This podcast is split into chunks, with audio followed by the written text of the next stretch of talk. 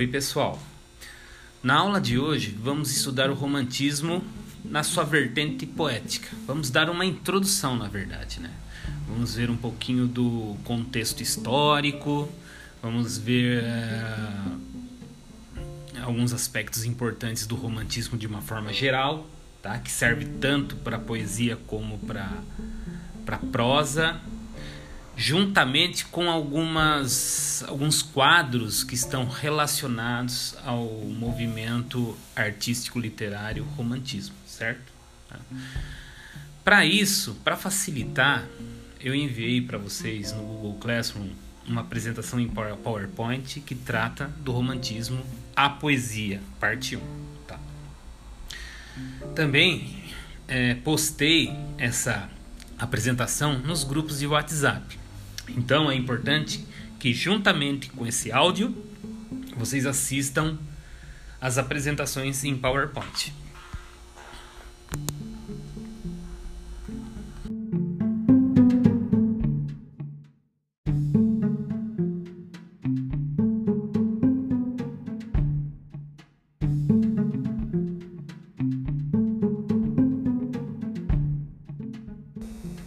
Tá bom, mas antes de mais nada, vamos tentar entender por que, que a gente tem que estudar o romantismo.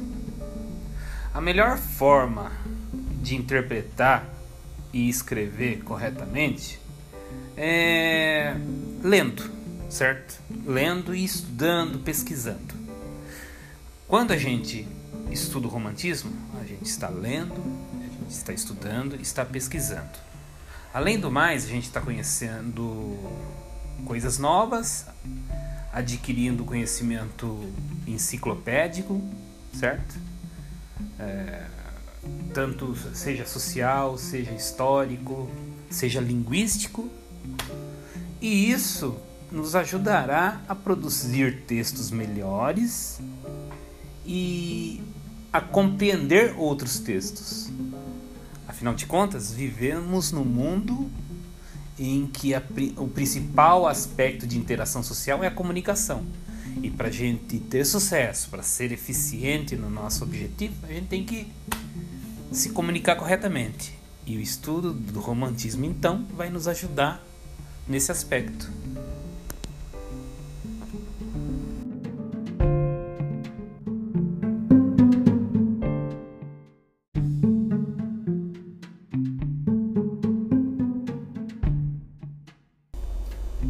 Pois bem, gente, então vamos à aula.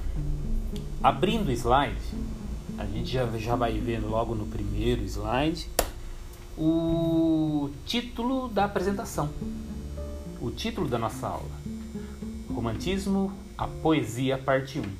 Público-alvo: alunos do segundo ano do ensino médio da escola Marco Antônio Mencassi, certo? Já no segundo slide, a gente vai ter uma imagem. Essa imagem, na verdade, é um quadro. É um quadro da escola da escola romântica. O romantismo ele não, não se manifestou apenas na literatura, também na arte plástica. Há muitos quadros românticos que a gente vai ver aqui, tá? Então, esse quadro é de Eugênio Delacroix, datado do ano de 1830, e o título é A Liberdade Guiando o Povo. Eu acho que o aspecto mais evidente do, do romantismo nesse quadro é a dramaticidade percebida nele, né? É, esse exagero na, na dramaticidade né? é uma característica do, do, do romantismo. Porém, é, para vocês é, aprenderem mais detalhes dessa obra de La, do Delacroix, acessem esse link que está embaixo Vejam esse vídeo, é muito interessante a moça explicando sobre o quadro, tá? Vocês vão ver os detalhes do, do artista, né? as intenções do artista ao fazer uma obra é, desse tipo, tá bom? Então é legal, acessem, entrem no link e vejam.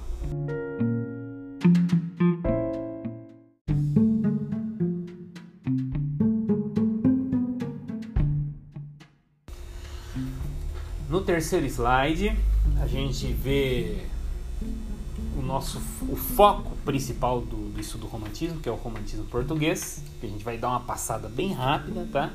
E o romantismo brasileiro, que a gente vai focar mais no nosso estudo. O romantismo português começa em 1825 e vai terminar em 1865, e o brasileiro 1836 e vai terminar em 1881. Temos aqui a bandeira de Portugal, certo? E eu inseri aqui a bandeira do Brasil Império, porque na verdade naquela época nós estávamos no tempo do Império, né? A, a, a, a proclamação da República ainda não havia ocorrido. Aí, nesse quarto slide, né, já começamos a, a estudar um pouco do romantismo literário. Vamos lá. O romantismo surge no século XVIII, na Inglaterra e na Alemanha, irradiando-se para a França e dali para o restante da Europa e para a América. Então, é, veja só, nesse quadro nós temos a foto de cima é o Goethe e de baixo é o Lord Byron, tá? O Goethe é um romântico alemão, né, um dos introdutores do romantismo, da escola romântica mundial, e o Lord Byron é um poeta inglês. Ele foi, se não o principal nome do romantismo mundial, tá bom?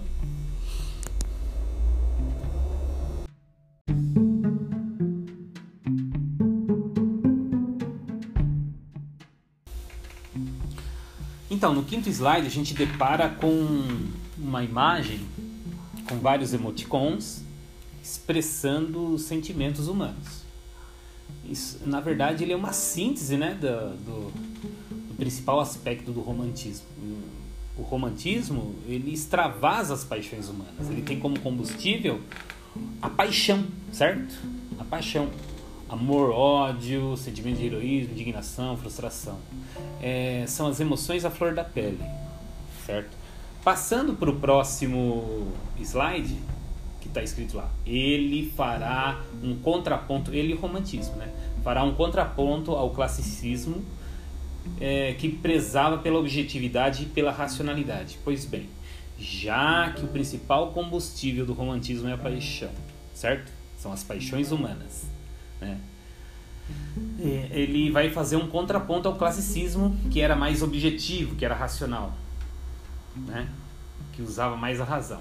Veja só, lá tem um, temos uma imagem né? de separação da razão com a emoção, uma outra, é, um embate entre a razão e a paixão, e, e, a busca do equilíbrio, né? a busca da tentativa do equilíbrio né? desses, desses afetos humanos. Né? Enfim. Aí tem aqui, ó, ó eu, eu, coloquei um link que tem uma anima, que vai apresentar uma animação que vai mostrar a diferença entre a razão e a emoção. A razão era da escola literal, do, perdão, da escola literária anterior, enquanto a emoção é da escola que estamos estudando agora, que é o romantismo, tá? É legal, assistam lá, vocês vão ver um pouco da o que é isso, como que a razão funciona e como que a emoção funciona, tá bom, gente?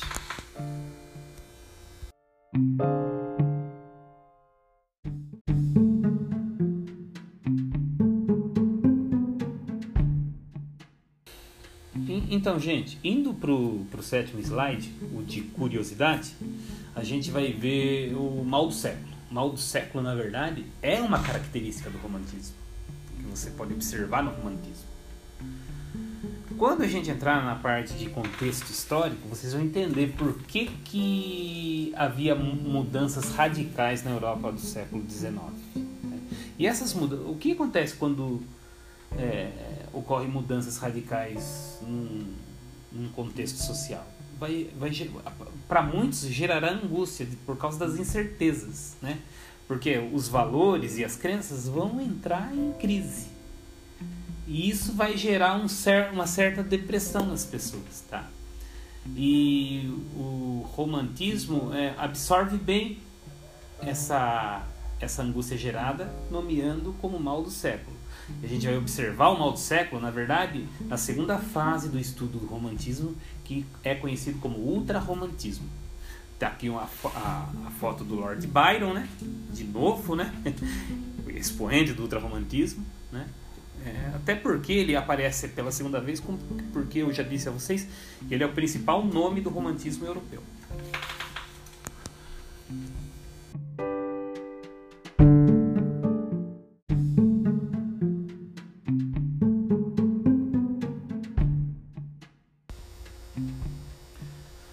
Oitavo slide, que também trata de curiosidade, eu venho aqui atentar vocês ao fato de que a palavra romantismo e o seu significado atual é diferente da palavra romantismo quando eu vou tratar de escola literária. romantismo hoje está relacionado às ações e expressões amorosas, certo? Enquanto que o romantismo, enquanto movimento artístico literário, se relaciona a expressões das emoções humanas, em todos os aspectos, tá lá. Amor, ódio, tristeza, frustração, alegria, coragem, tá?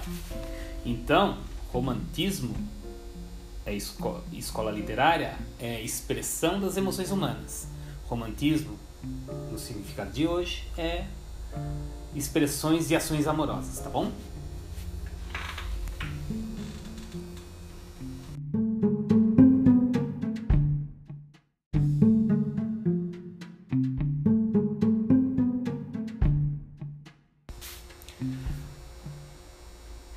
Próximo slide, a gente já vai ver um pouco do momento histórico, certo? Estudar o contexto histórico de produção da escola literária romântica. A gente já vai ver lá que em Portugal o início foi em 1825, como a gente já viu anteriormente, né? E a obra literária que sinaliza o início do romantismo em Portugal é a publicação do poema Camões de Almeida Garrett. Olha, gente, Camões foi um poeta português do século XVI tá? um dos principais nomes da literatura portuguesa. Tá? Não confunda a obra Camões, de Almeida Garré, com o próprio Camões. Tá? Então, é, Almeida Garré foi um poeta português muito importante e introdutor do romantismo em Portugal. O romantismo em Portugal vai acabar em 1865 com o início do realismo.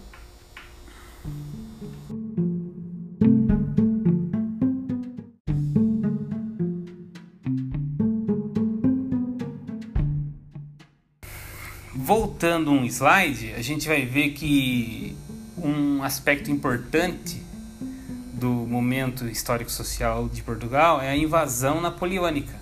Com a invasão napoleônica, o que acontece? A família real, com Dom João VI, foge para o Brasil, tá? E daí em diante, né, bem no momento do, que acontece o romantismo, é, a gente tem uma grande efervescência política em Portugal. Isso vai até 1834. Ok, gente?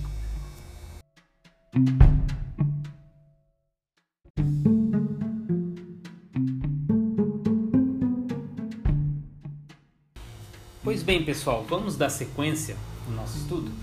Para isso, eu vou pedir para vocês passarem para o 11 slide, aquele que está escrito lá, Revolução Francesa 1789. Eu vou falar um pouco do momento histórico-social da Europa, antes de falar da, do momento histórico português, certo? Muito bem. É o que estava acontecendo naquele momento? O que, que vinha acontecendo? As instituições sociais e políticas estavam se transformando. Certo? Isso tudo inspirados pelos ideais revolucionários franceses. Em 1789 houve a Revolução Francesa, que foi a queda do poder absoluto do rei, né? a queda da monarquia, e outra forma de governo se instalava então na França, né? Que era um governo que seria do povo, né? mas na verdade era era a vitória da burguesia, né? A burguesia ia assumir o poder a partir de então. Qual era o desejo dos revolucionários franceses? A liberdade, a igualdade e a fraternidade. Então, essa liberdade vai impactar na forma de escrever do romantismo. Porque antes você tinha o classicismo como, como referência, o neoclassicismo, né, na, forma do arcadismo, que era a escola literária anterior, que obedecia às leis da poesia que vinha do classicismo. Então o romantismo queria liberdade, certo? Né? Então o romantismo ele é influenciado pelos ideais revolucionários de 1789 e a sociedade também vivia as transformações da Revolução Francesa. Na Inglaterra teve a Revolução Gloriosa, né? Também vai tirar um pouco do poder do rei, certo? E a burguesia vai assumindo. E teve a Revolução Francesa, a, perdão, a Revolução Industrial com isso também. Na Revolução Industrial a gente tem a expansão da imprensa, né? Como que isso impactava na, na sociedade da época e no romantismo? É que você, com a expansão da imprensa, havia mais publicação, publicações literárias, havia uma, um, um maior oferecimento de, de gêneros diversos no mercado. Né? Então, o romantismo ele, ele acaba se tornando popular por, por causa também da imprensa, da expansão da imprensa, certo?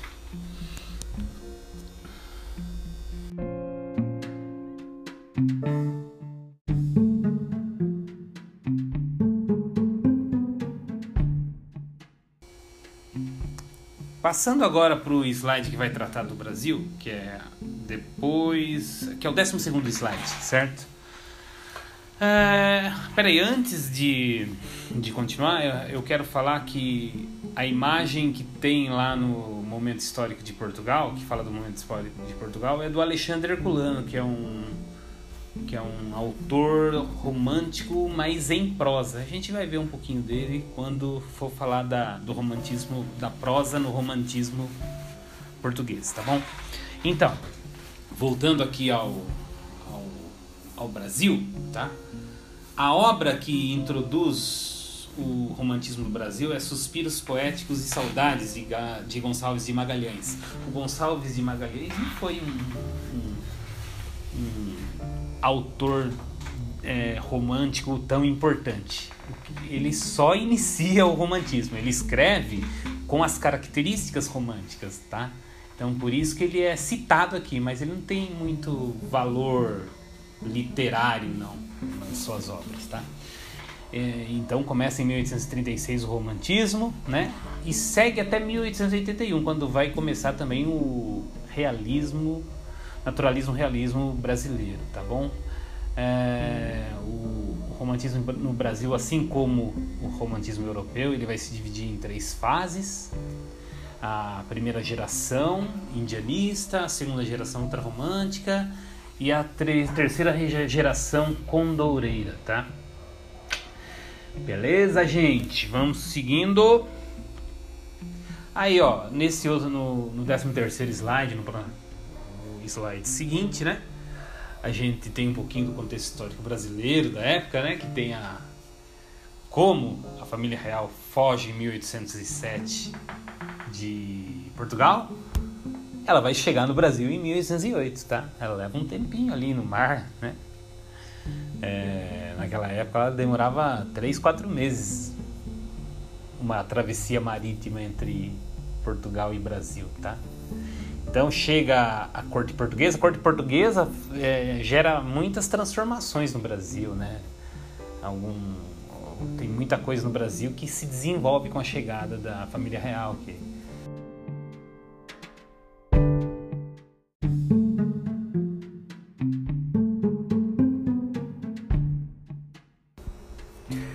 Além da chegada da família real, a gente tem que ver que nesse período aí vai começar o romantismo, houve a proclamação da independência, o Brasil se torna então uma nação independente, né? E para isso, e ou melhor, o resultado disso é o desenvolvimento do espírito nacionalista brasileiro, certo? É, logo após o, ou melhor, no na sequência do romantismo brasileiro vai ocorrer, ocorrer é, alguns, algumas mudanças no algumas mudanças no regime monárquico brasileiro, mas nada que, que cause um impacto tão grande que influencie a literatura de uma maneira geral, tá? Nesse slide vocês estão vendo aqui um quadro muito famoso, é comum ver esse quadro em em livros de história. Vocês podem ver esse quadro. Esse quadro original dele está lá no Museu do Ipiranga em São Paulo, né? É o quadro Independência ou Morte ou Grito do Ipiranga de 1888 de Pedro Américo, tá? É, ele, não, ele, ele não segue a escola romântica em si, porém ele representa um momento histórico importante no Brasil, certo, gente?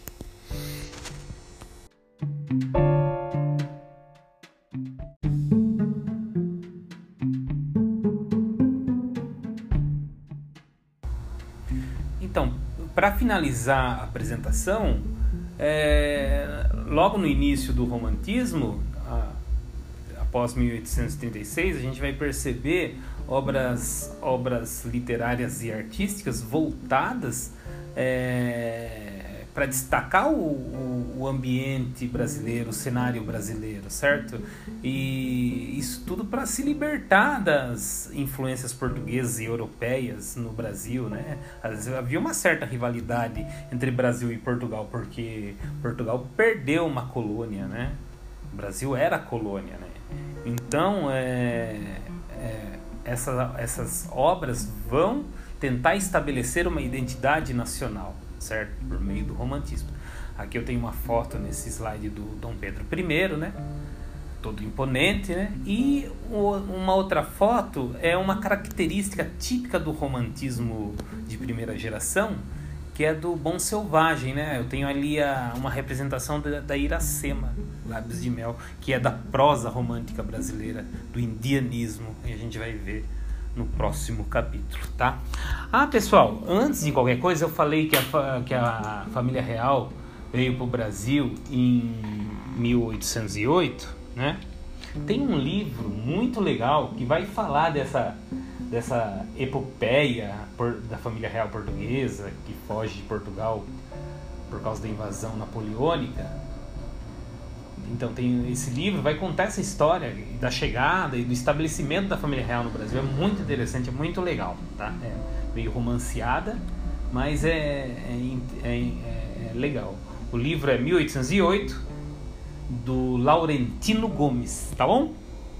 É isso aí. Ah, olha, é, no, no caderno do aluno, é, logo no início, vai, é, vocês podem fazer a leitura é na página, deixa eu ver aqui, na página 110, é na página 109 110, e já vai dar uma pincelada do romantismo também. É, eu vou pedir para vocês fazerem uma síntese né, do, é, dessa, desse PowerPoint, um resuminho curto, um resumo aí de, um, de umas, de, de umas 10 linhas, um resumo, ou melhor, uma síntese, né, da opinião de vocês sobre sobre o tema, né? Falar um pouquinho do que vocês aprenderam nesses slides aí que a gente apresentou, tá bom? E vocês podem fazer o exercício que tem aqui na página 110 da atividade 1, Introdução ao Romantismo. Tem um quadrinho nele e vocês vão colocar o que a diferença da as diferenças que vocês perceberam entre o o romantismo português e brasileiro. Vocês podem pesquisar outras coisas também, tá? É isso aí, gente. Bom, bom estudo para vocês. Estou aqui, se vocês precisarem de alguma coisa, podem chamar no grupo, podem chamar até no, no particular, se quiser, ou mandar e-mail, tá bom? Falou, gente. Um abraço.